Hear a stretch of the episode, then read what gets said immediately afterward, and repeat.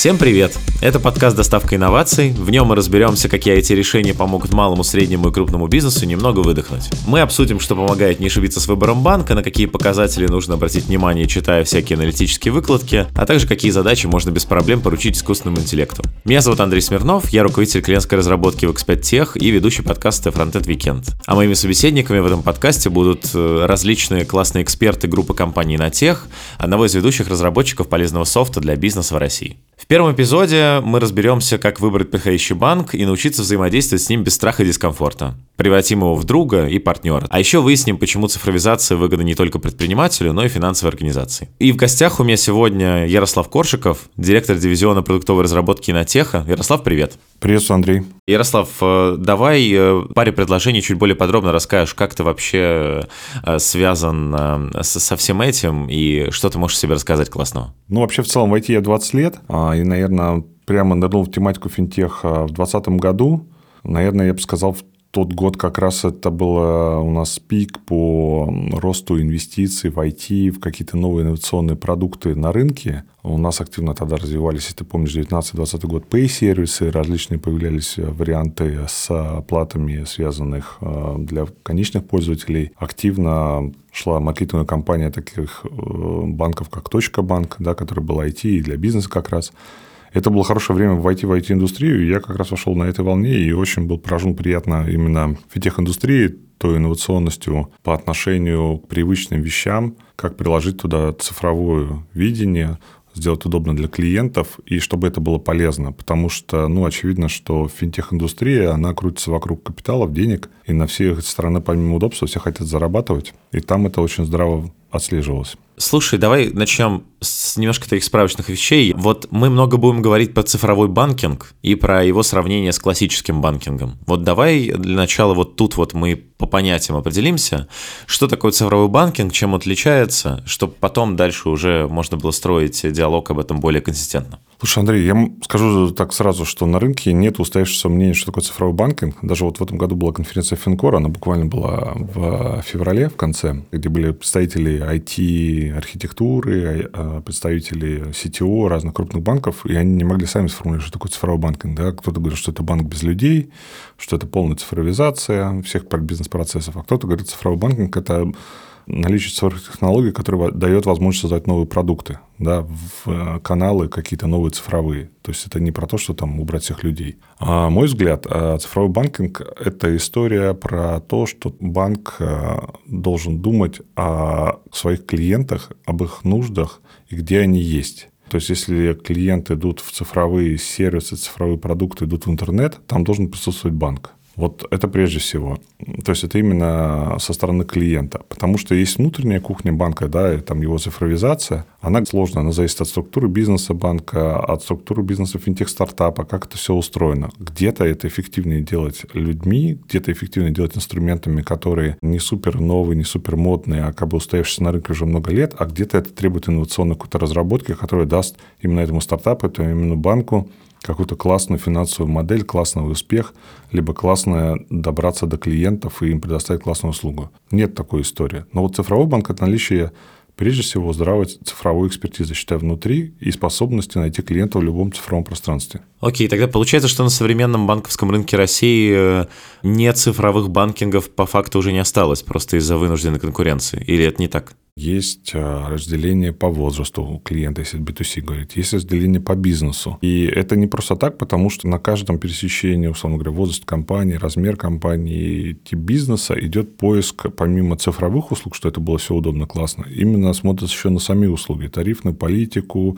что может сделать банк, какие есть варианты сервисов, которые, может быть, даже не цифровым путем предоставляются, и так или иначе туда идут. Нам на слуху крупные банки, которые находятся в европейской части России, и они, да, в основном цифровые. Но если мы пойдем э, за Урал, да, и посмотрим на крупные банки, которые находятся там, они цифровые тоже, но у них многие услуги, которые здесь у нас в цифровом пути предоставлены, там это сделано не так классно, не так прикольно выглядит, но зато они сильны другим чем-то, да, то есть они взаимодействуют там с выстроенными каналами платежей хорошими, там с восточными соседями России, какие-то удобные оформления услуг, связанные с перевозками железными дорогами и так далее. То есть у них есть какой-то свой рыночный набор сервисов, которые превалируют сервисы, которые у нас есть тут в европейской стране. Но если смотреть с тобой вообще весь э, список банков э, в нашей стране, он достаточно длинный, ЦБ его публикует, ну, я уверен, ты найдешь всегда не цифровые банки, и всегда есть объяснение, почему они такие. То есть, это, возможно, банки, которые работают, не знаю, какую-то сферу бизнеса кредитуют. Допустим, у нас есть банк, который занимается автокредитованием, да, то есть, мы с ними взаимодействуем только в момент там, получения кредита в автосервисе. Насколько они цифровые, ну, они цифровые настолько, насколько это им нужно для их бизнеса. Была ли вообще возможность, по крайней мере, ну, опять же, в европейской части России у банкинга не стать цифровым, если вот мы рассмотрим с некой исторической точки зрения?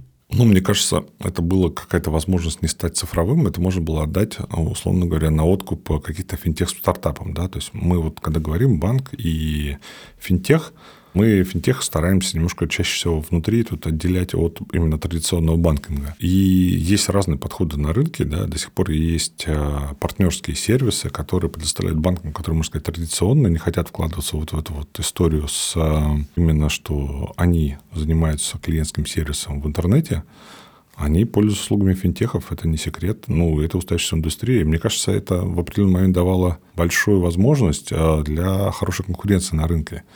Понятное дело, что банки там топ-10 могут позволить себе большое IT-подразделение, которое может там делать быстро классные продукты. Но все остальные тоже не должны терять эту конкурентную способность. И вот наличие финтехов у нас позволяет банкам, которые не пошли там в интернет, не за пользователями, так или иначе туда до пользователя добираться через каких-то своих партнеров. А давай определимся, что в разрезе российского рынка банкинга мы называем финтехами. То есть какие это компании? Слушай, ну, я бы сказал, что это половина pay-сервисов, наверное. Почему половина? Потому что многие из них независимые изначально как бы были, по сути, как отдельные R&D, венчурные компании, запущенные банками, да. Также у нас э, есть, э, я бы сказал, такие прикольные инструменты, связанные с переводами, да, то есть э, различные сервисы, связанные с переводами, продукты, там, копилки, которые предоставляют межбанковские сервисы. Да? Но так или иначе, на всю эту поляну финтехов, они как передовая отрасль впереди идет. Потом следом наступает банк и регулятор. То есть многие сервисы у нас исторически финтеховские становятся то, что есть у всех банков благодаря тому, что регулятор. Да? То есть у нас есть Центробанк, который развивает активно СБП, систему платежей и так далее. И вот эта вот поляна финтеха, она то разрастается, то убывается по мере зрелости технологий. Ну вот на слуху вот то, что пользователь точно сталкивался, в финтеха это вся история с pay-сервисами, а, с мобильными платежами, я имею в виду, с переводами, с этим накопить на день рождения и так далее. Там много продуктов компаний на рынке, которые предоставляют услуги для банков. Плюс различные истории с агрегаторами связанные, да, которые бизнес привычны для нас, мы его давно все видели, там, не знаю, агрегаторы страховок, агрегаторы предложений, также есть агрегаторы различные по картам и так далее. Они так или иначе являются финтехами. Иногда мы сталкиваемся, на самом деле, с финтех-историей, когда мы приходим в какие-то более традиционные бизнесы, а это могут быть какие-то программы лояльности, которые на самом деле партнеры банков. И там на самом деле закрыта финтех-технология, где на самом деле формируется общий продукт. Не знаю, там, как вот, допустим, карта лояльности, которая была там, от банков там, с авиацией связана от Тинькова, да, то есть это, можно сказать, как отдельный финтех-продукт, который используется банком Тиньков. Или карта лояльности каких-нибудь ритейл-сетей, которые там есть партнеры пул банков, и они на самом деле и карты и банк одновременно, и лояльности.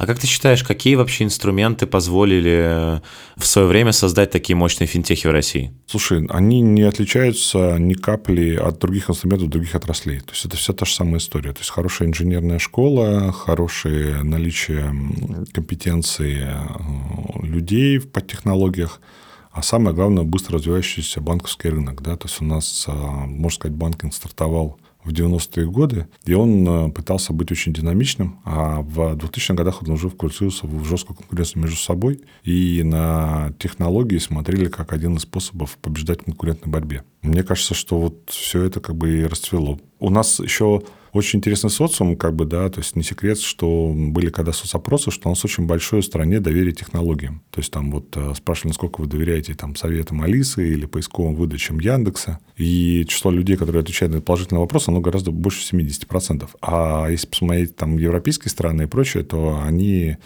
меньше доверяют технологиям, там, искусственному интеллекту, какие-то подборкам и так далее. Поэтому у нас все очень инновации технические, все вот эти вот с удовольствием ждут и с удовольствием хотят. Я считаю, что вообще Россия – это страна техногиков, которые бы с удовольствием что-нибудь экспериментировали дальше в технологии, только их там сдерживают, что эти технологии они либо не знают, либо еще не придумали что-нибудь. Но так бы с удовольствием чем-нибудь сделали, там искусственный интеллект все куда-нибудь носили бы с собой в портфеле, который бы что-нибудь советовал или еще что-нибудь. Не, ну мы опять же не о всей России говорим, а о какой-то э, центральной городской части. Ну, я тобой согласен, да. Ну, там процесс урбанизации страны не остановить. Да. Города продолжают крупно расти. Что я был в Казани, в Новосибирске. Люди очень на ура технологии, цифровые банки, все как бы воспринимают. Окей, смотри, а, вот если рассмотреть на неких примерах, вот в свое время появился Тиньков, который создал э, именно IT-компанию вместо банка. Как ты думаешь, в целом могла ли случиться такая ситуация в России, что вот не было бы этого человека, который первый бы э, дал этот толчок, э, и в итоге бы сейчас мы не имели настолько развитые э, финтех-инструменты, как мы имеем сейчас. Смотри, я ни капли не приезжаю заслугу Тинькова, да, но первая позиция, да, то есть заслуга Тинькова большая, что он пришел не из бизнеса банкинга, да, и э, со своим новым видением он э, помог э, проложить какую-то идею, видение цифрового банка, что это такое. Не сказать, чтобы до него это не говорили, и кто-то не пытался развивать эту историю, делали, но, можно сказать, у него был более революционный этот взгляд. Какие препятствия были такое сделать раньше него? Ну, прежде всего, это э, история с регулятором. Да? То есть, не секрет, когда Тинькофф банк запускался, была большая история проделана по тому, чтобы утрясти все регуляторные особенности. Да? То есть, у нас э, рынок называется по-английски regulator driving. Это имеется в виду, что позиция Центробанка, что не разрешено, то запрещено. И вот эту вот серую зону легализовать, там, условно говоря, что явного запрета нету, но в регуляторы это не позволяет еще там такой цифровой клиентский путь. Вот а сам самое же сложное в Тинькове, за что революция, это цифровой, по сути, онбординг клиента. То, что вы дистанционно, не проходя никуда, можете стать клиентом банка, пользоваться карточкой, продуктами, заключать договора на депозиты, кредиты и так далее. Вот это вот все, что это стало нормой регуляции, это вот заслуга того, что этот банк надо сказать, не один еще, были другие заинтересанты еще в банковской отрасли, ходили, общались с регулятором, и эту историю а, законодательно закрепляли. Да? То есть, где риски, какие можно нести, какие лимиты, какие операции, как этот процесс должен выглядеть, чтобы это было с точки зрения регулятора все законно. Поэтому, отвечая на твой вопрос, а, заслуга банка Тинькофф большая, а путь все равно был бы пройден. Принципе, для любой индустрии нормально, что есть какой-то пионер по идее. Да, то есть это мы знаем и в, в индустрии цифровой, и в индустрии, ну, я имею в виду в социальных сетях, там, не знаю, в обработке изображений. Всегда есть какой-то пионер, который приходит с каким-то новой идеей, с какой-то новой фишечкой, потом другие либо его покупают, либо копируют, либо делают лучше. Да? То есть у нас зачастую рынок остается не за пионерами, а за тем, кто сделал, в конце концов, классный продукт для клиента итоговый. Поэтому мне кажется, что да, вот ниша прорубилась, появилось регулирование, а дальше все двинулись в эту сторону. Смотри, а если сегодня как-то поговорить э, вообще с, с ребятами, там вот у меня много знакомых друзей, которые тоже там разъехались по разным странам, а, большинство из них говорит, что нигде они не видели такого классного а, банкинга, как в России. Так ли это? То есть действительно ли в итоге получилось, что в России самый современный банкинг на данный момент? Или это скорее все-таки какая-то иллюзия?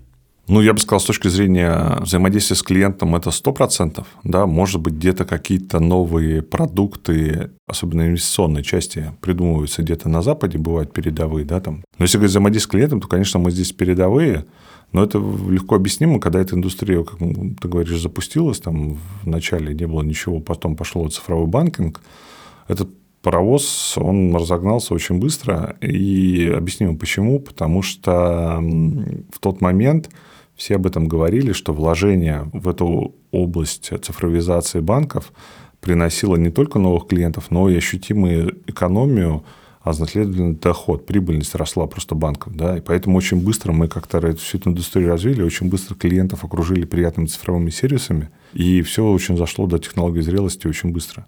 Сейчас уже по сути, идет достройка у всех как бы того фундамента, который быстро построился. Ну, а на Западе к этой истории только начинает подходить. Надо сказать, что им помог ковид. Это подтолкнуло и общество, и, ну, в смысле, клиентов банка, и сами банки менять форму взаимодействия. То есть, ты когда не можешь прийти в отделение банка, то тебе надо что-то придумать, как оказывать банковскую услугу, как э, запросить выписку, доставить выписку, открыть счет и прочее, провести сделку в условиях коронавируса. И стало гораздо лучше. То есть, вот э, Я ориентируюсь по странам, так сказать, третьего эшелона Европы. Вот э, там Греция, Португалия, Испания. У них были обычно самые присутствовали много таких среднего размера банков неразвитых. И вот в Каите они очень сильно шагнули в дистанционный канал обслуживания и много услуг туда вывели. Поэтому я бы сказал, что да, догонятся. Ну, что-то сделать такое. Но нам надо тоже что-то будет придумать, новые какие-то сервисы, индустрии, не знаю, метаверсы для банков.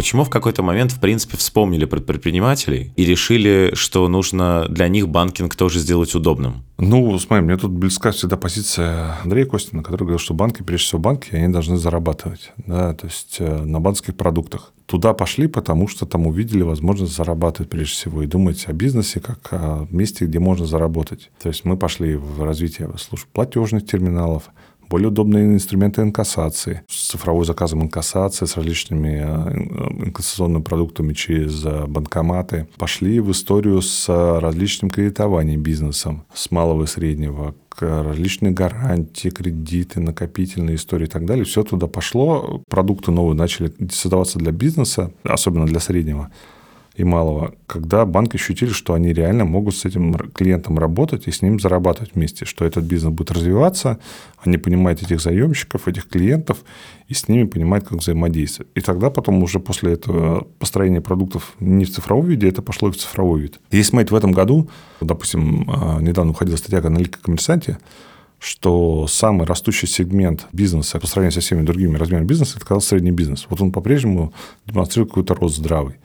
Ну, естественно, что надо ожидать, что, опираясь на эту аналитику, наверняка она еще с опережением есть у банков, потому что они ведь знают своего клиента, смотрят его расходы, доходы и э, куда он движется. Будут больше продуктов предлагаться, будут больше туда предлагать кредитов, больше как-то инвестировать в этот бизнес-развитие. Потому что банк зарабатывает вместе с клиентом, так или иначе. А раньше почему нельзя было на этом зарабатывать? Слушай, ну, это можно просто посмотреть там назад, оглянуться на то, что говорили представители топы крупных банков, а, когда им рассуждали про развитие малого и среднего бизнеса. Они не очень понимали своего такого заемщика, а, что может быть там залогом, как работать с этими инструментами, как риски просчитывать, инвестиции туда, как работать с этим сегментом, потому что с крупным бизнесом все понятно, да, то есть, не знаю, там инвестиционный проект, там какой-то коммерческой дороги, заводы и прочее. Вот у тебя активы, ты все можешь пересчитать, да, завод какой-то профинансировать. А со средним бизнесом, где это предприниматель, допустим, с какого-то небольшого швейного производства, который демонстрирует, условно говоря,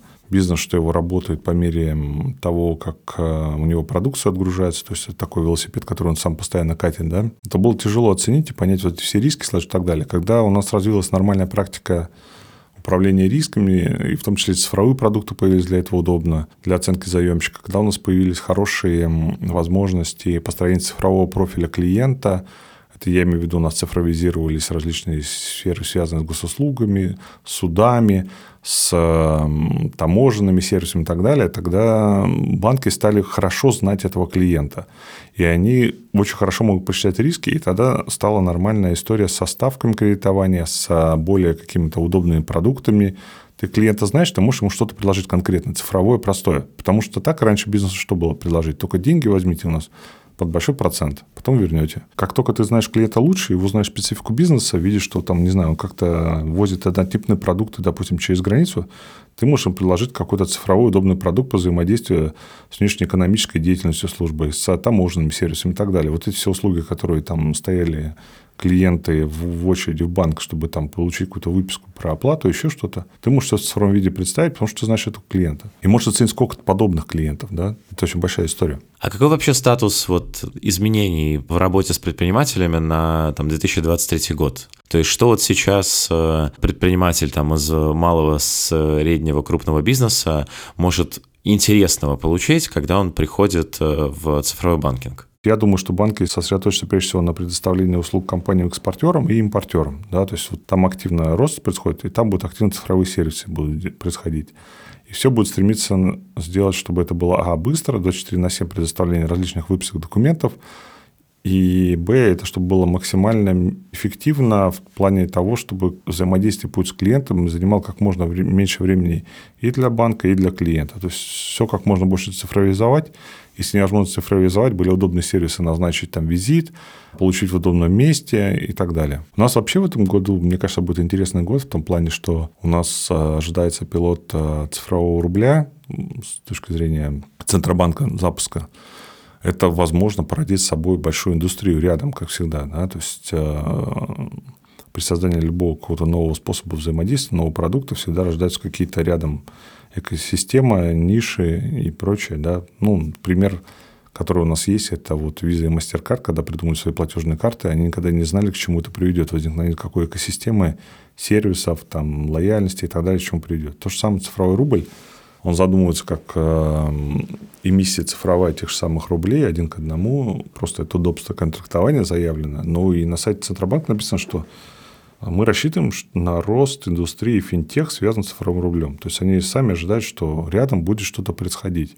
То, что им не очевидно как регулятору, да, им только очевидно, что это будет как бы удобное отслеживание финансового потока, более быстрые сделки, более быстрые оплаты, ну, на эффективность направлена вся эта история. Ну, вот они ожидают, что что-то рядом возникнет интересное. Ну, и мне тоже хочется посмотреть, что будет в этом году в области цифрового рубля. И мне кажется, и бизнес, и средний то же самое будет тоже вовлекаться, для себя новый инструмент этот щупать. А как ты сам прогнозируешь, как цифровой рубль может повлиять на а, вот это вот а, все, что вокруг нас в разрезе цифрового банкинга? Мне кажется, цифровой рубль а, сделает эм, для честного бизнеса более доступны многие финансовые инструменты, я имею в виду кредитование по более выгодной ставке и так далее, потому что это повышает а, цифровой рубль, сам по себе подразумевает отслеживаемость да, каждого рубля от начала, от эмиссии до конца, у кого он на счету оказался, всю эту цепочку. И legal бизнесу тут, конечно, будет очень приятно работать с таким инструментом, потому что они перед регуляторами всеми, перед налоговыми, перед банками, перед всеми будут более прозрачны. Я рассчитываю, что они просто пойдут в эту историю с точки зрения того, что их будут привлекать более выгодными какими-то системами лояльностями, не знаю, более низкими комиссиями по цифровому рублю, более там, высокими кредитными рейтингами, кто пользуется этими услугами. Чем вообще отличается в плане работы со стороны цифрового банкинга предприниматель как ячейка, с которой ты работаешь и которой ты делаешь сервис, от обычного физического лица? То есть почему сейчас не у всех банков все еще есть удобная схема работы с предпринимателями? Ну, смотри, тут как бы несколько другая психология, когда ты предприниматель, да, ты нацелен, прежде всего, у тебя есть бизнес, ты владелец, там, не знаю, или управляющий, ты на бизнес смотришь как э, на источник, помимо того, что это доход твой постоянный, как, не знаю, возможность какого-то развития, финансового дальше, чтобы повысить капитализацию компании и так далее. И на банк ты смотришь на какого-то партнера в этом развитии, да, то есть ты отличаешь психологию от обычного ручного клиента, который думает, где доверить свои деньги, чтобы держались надежно надежно. А еще была удобная карта и было удобное приложение мобильное. Бизнес смотрит прежде всего на партнера, который помогает ему развиваться долгосрочно. Да? То есть поэтому вот, там, отвечая на вопрос, почему не все банки еще цифровизовали историю общения с предпринимателями, ну, наверное, они где-то хороши в партнерстве в каких-то других аспектах. И для предпринимателя очень важно понимать, что его банк э, надежен, да, потому что в отличие там, от э, вкладов частных лиц есть у них страхование, а у бизнеса эта история недоступна, да, то есть ему нужен надежный партнер. Вторая история, что это развивающийся банк, то есть он предоставляет постоянно новые услуги, какие-то новые сервисы. А если он еще помогает бизнесу, так это вообще топ-история. Вот а, всегда предприниматели приводят банка, они зачастую сравнивают банки не только там по стоимости комиссии за какие-то услуги, введение счетов и прочую историю, они еще смотрят на то, как банк помогает вести бизнес. То есть, где банк может предоставить какие-то гарантии, а, помочь а, с пониманием, насколько контрагенту можно доверять в какой-либо сделке. Вот эти все сервисы, они сейчас постепенно появляются, да, и там не секрет, что, допустим, вот а, ВТБ писала там про то, что у них для банки, для бизнеса появился там светофор, где ты можешь писать контрагента, и они там, условно говоря, зеленый, желтый и красный, да, где подсвечивают, условно говоря, риски контрагент, с которым ты общаешься. То есть ты когда предприниматель, ты ищешь партнера и смотришь, чтобы этот партнер тоже рос. Потому что ты как бы хочешь растущий бизнес строить, не оставаться на одном уровне, и партнер, который тоже развивается, тебе помогает бизнес тоже свой развивать. Но при этом что ответить людям, которые говорят, что нам нужна надежность, поэтому нам нужны как раз старомодные банки, ненадежнее, а те банки, которые вот цифровые, у них все прозрачнее, но чем прозрачнее, тем уязвимее. Ну, надежность банка определяется того, насколько как бы, он эффективно занимается капиталом да, своим, который лежит в его основе. Ну и а, тут немножко, конечно, помогала бы финансовая грамотность для бизнесменов повышение, да, как выбирать банки, на основе чего как бы рейтинги присваиваются банкам. В принципе, это вся информация есть на сайте регулятора Центробанка России. И у нас а, можно посмотреть, многие банки открыто обязаны выкладывать отчетность а, по МСФО, да, то есть где показаны, какие у них резервы, куда они тратят деньги, ну, глобально. Но я бы сказал, бы, что надежность, история с надежностью банков у нас а, в стране благодаря действию Центробанка, она очень выросла, и надежных банков стало ну, по-моему, большинство, я бы сказал бы так, потому что регулятор очень плотно этим вопросом занимался, так или иначе, в предыдущие года. Мы помним и санируемые банки, да, и присоединенные банки, и закрытые банки, именно по инициативе регулятора, потому что регулятор видел риски работы такого банка, что им казалось, что он может в любой момент закрыться, или у него есть недостаточно капитала, ему надо помочь. Поэтому, мне кажется, тут э, с надежностью именно как основной фактор выбора – я имею в виду а, скорее надежность а, такую более бытовую. Не то, что там, условно говоря, у вас там банк хлопнется и все закроется, а в том плане, что у вас а, банк работает предсказуемо, у вас высокий клиентский сервис, у вас нет проблем с тем, что там, не знаю, какой-то вдруг неожиданная авария случилась. Вот эту вот историю отслеживать. Да? То есть сейчас же мы все хотим пойти в цифру. Меньше визитов, быстрее экономия времени. И в банке важна надежность именно вот эта цифровая. Да? То есть Эм, как у нас говорят в IT, да, 5 девяток, это означает, что всего лишь одна тысячная процента от времени, которое есть в году, банк недоступен его цифровые сервисы. Это вот то, к чему надо стремиться к поиску таких банков. Плюс многие банки помогают решать проблемы, можно сказать, не рабочие, не операционные часы. Если есть такие возможности, сервисы выбрать такие банки, было бы здорово. То есть, если мы говорим про скорость э, работы с банками для предпринимателей, то э, у цифрового банкинга есть ощутимое преимущество как раз э, за счет многих вот таких вот моментов. Да, да.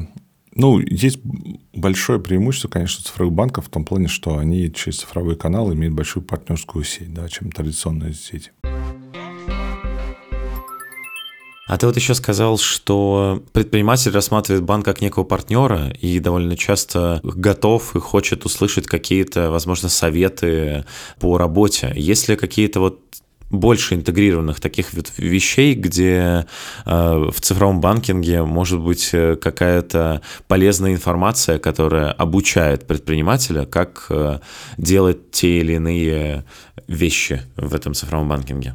Ну, прежде всего, цифровой банк может помочь предпринимателю с налоговой дисциплиной. Да? То есть налоговое законодательство меняется у нас не часто, но меняется. Плюс у нас а, по-прежнему ходят новые люди, которые запускают бизнесы, и им налоговое законодательство может быть сначала быть не очень понятно.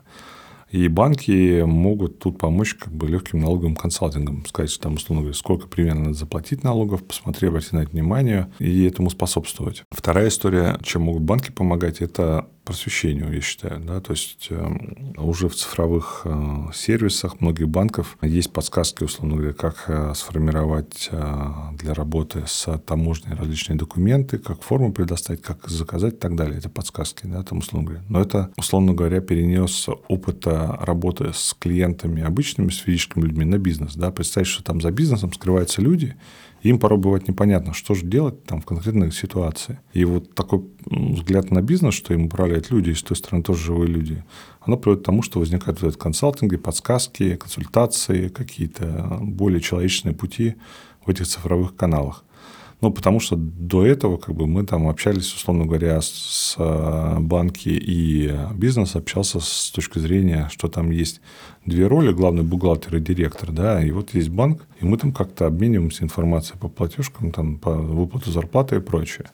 А когда мы стали смотреть, что организация гораздо более комплексная, там есть люди с разными ролями, с разными задачами, и банк им всем может помочь, тогда это стало меняться. То есть это история про продуктовый штурм, что все понимают, что данные, которые есть клиентов у банков, с ней можно что-то делать, как-то разобрать. Это имеется в виду и бизнесовые данные, и клиентские данные. Что-то начать по этому поводу придумывать. До этого мы просто все видели э, информацию о структуре расходов в приложениях э, для клиентов обычных. Потом что-то начали появляться, что слишком вы много тратите, не знаю, на кофе в этом месяце. А подобная же история возникает для, сейчас для бизнеса Ну, я бы не сказал бы так, что они вызывают вау-историю, да, они просто, условно говоря, смотрятся типовые операции, предлагаются их сделать там шаблонными, как-то ускорить, упаковать, что это было бы быстрее и удобно. Но следующий шаг, мне кажется, это будет история именно про советы, про оптимизацию каких-то взаимодействий, э, чтобы было сохранить деньги для клиента на что-то другое. Помогает ли цифровизация банков экономить ресурсы э, предпринимателя или там делается упор на другом? Я скажу так, что цифровой банкинг для бизнесменов – это прежде всего экономия времени и нервов. А время в бизнесе это особенно сильно монетизируется, потому что когда любой человек бизнеса, принимающий решения на развитие, там, директор, бухгалтер, финансовый директор может сэкономить время, он это время может потратить на развитие компании – и цифровые банки в этом плане экономят время. Более быстро, не знаю, там, помощь с оформлением сделки, какое-то быстрое оформление гарантии, меньше визитов, меньше взаимодействия, либо взаимодействие через чат, какие-то новые каналы взаимодействия, что ты не должен висеть на телефоне, постоянно что-то ждать. Это классно для бизнеса, потому что мы сэкономили время, мы можем заняться в это время бизнесом, а не общением с банком. А могут ли цифровые банки в итоге сделать так, что вообще не пришлось никогда идти ни в какое отделение? Смотри, ответ «да». Первая история, что исторически, когда мы пытаемся вывести людей от отделения, мы сначала ведем их приложение, да, пытаемся понять со стороны там, банков, как клиент, что он хочет, что вывести ему на главную страницу, чтобы это быстрее было, он находил, взаимодействовал. Но бывает, естественно, не типовая ситуация. Тогда мы пытаемся, чтобы он там клиент позвонил, пообщался с оператором, либо написал, сейчас в последнее время мы сейчас пишем, написал в чат поддержки. Крупный бизнес, банковские, финтехи, прочее активно вкладывали в индустрию чат-ботов свои средства. Кто-то свои платформы разрабатывал, кто-то покупал платформы. Наш основной клиент тоже активно занимается развитием чат-ботов. Даже вот ВТБ был, он пошел в банк в мессенджере, да, в историю взаимодействия, потому что там люди привычны, новый канал взаимодействия через мессенджеры. Не знаю, скоро, может, аудиосообщения будем разбирать в чатах. Или эти кружочки с видео еще сразу, чтобы это эмоции клиента считать, насколько он зол. Но суть в том, что это все равно взаимодействие пока на сегодняшний момент этой серии, оно стало более человечным, но по-прежнему это стремление заставить людей, которые с этим каналом взаимодействовать, а, действовать по алгоритму робота, а с той стороны робота заставить более быть человечным. И вот а, сейчас такое ощущение на примере вот чат GPT, что, похоже, технология дошла до того, что ресурсы либо стоит недорого под э, то, что хочется сделать, либо научились эффективно делать AI-технологии. И я ожидаю, что будет всплеск взаимодействия через вот эти вот каналы мессенджеры и, не знаю, даже, может быть, э, звонки голосовые. Оттуда идут люди, а начнут быть, быть э, роботы, которые будут быстро решать проблему клиентов, при этом не нужно будет ходить в отделение, и они будут понимать проблему более сложную, разбирая ее помощью новых алгоритмов более эффективно. Но мне кажется, говоря про отделение, мы немножко лукаем. Это же все-таки о людях, да, то есть и бизнесы, и частные клиенты – это люди. Для кого-то привычно пускать в отделение. Я не верю, что у нас будут банки совсем-совсем без отделений. Либо они будут, но они будут пользователи собирать тех, которые привычно работают без отделения, которым никогда не надо в отделение, не хочется пойти в отделение. Мы с тобой в самом начале говорили про то, что не было уровня доверия к цифровым банкам какое-то количество времени назад, и потихоньку, э, кажется, это доверие начинало появляться. А как ты думаешь, мы уже пришли в тот момент, когда этот уровень доверия высок, или этот процесс еще долг, э, и нам еще его ждать? доверие высокое уже становится. Смотри, это просто легко отследить на самом деле. Да? То есть мы с тобой говорили много про бизнес и банки, но все вокруг людей. Если мы посмотрим на наше население и как оно пользовалось раньше банковскими услугами, у них была просто банковская карта, получили зарплату, многие сняли в кэш, как бы ушли и пошли пользоваться кэшем. Вот сейчас процент безналичных платежей, то есть когда мы пользуемся, храним деньги в банке в виде просто цифр в мобильном приложении, или выписки из банкомата, он растет постоянно и уже достиг значимых величины. И, соответственно, у населения уже есть доверие к банкам, что там деньги могут лежать, их можно как-то использовать у нас а, росло число частных инвесторов, да, то есть которым стали доступны инвестиции. Они стали более финансово грамотно понимать, что есть что. Тот же самый процесс начал происходить и с бизнесами. Да, то есть я имею в виду средний и малый. Крупный Тазбанк и понимал, зачем нужны и что без них никуда. А средний и малый стал понимать вообще, как могут пользоваться они банковскими инструментами, когда имеет смысл брать кредит. Сами оценивать риски своего бизнеса научились. И банки стали лучше понимать бизнес, как бы больше взаимодействия, цифровой профиль, аналитика, цифровые услуги. И сейчас, мне кажется, это дорога такая, которая объединила и банки, и бизнес, в том плане, что банки хотят для бизнеса выглядеть более доступно, более понятно. Они хотят это с клиентом взаимодействовать, средним и малым бизнесом. И средний и малый бизнес стал понимать, что, условно говоря, банки – это инструмент развития. Иногда надо сделать скачок, чтобы добиться, там, не знаю, из малого стать средним бизнесом, или в среднем бизнесе сделать что-то инновационное. И банк – это тот партнер, которому это им поможет. А цифровой путь им это облегчит, ускорит, и потом дальше они смогут классно вместе развиваться дальше. Может быть, до, до крупного бизнеса дорастут. И вот еще именно вот мне очень любопытен э, вопрос. Интересно, э, как, как на эту тему можно порассуждать.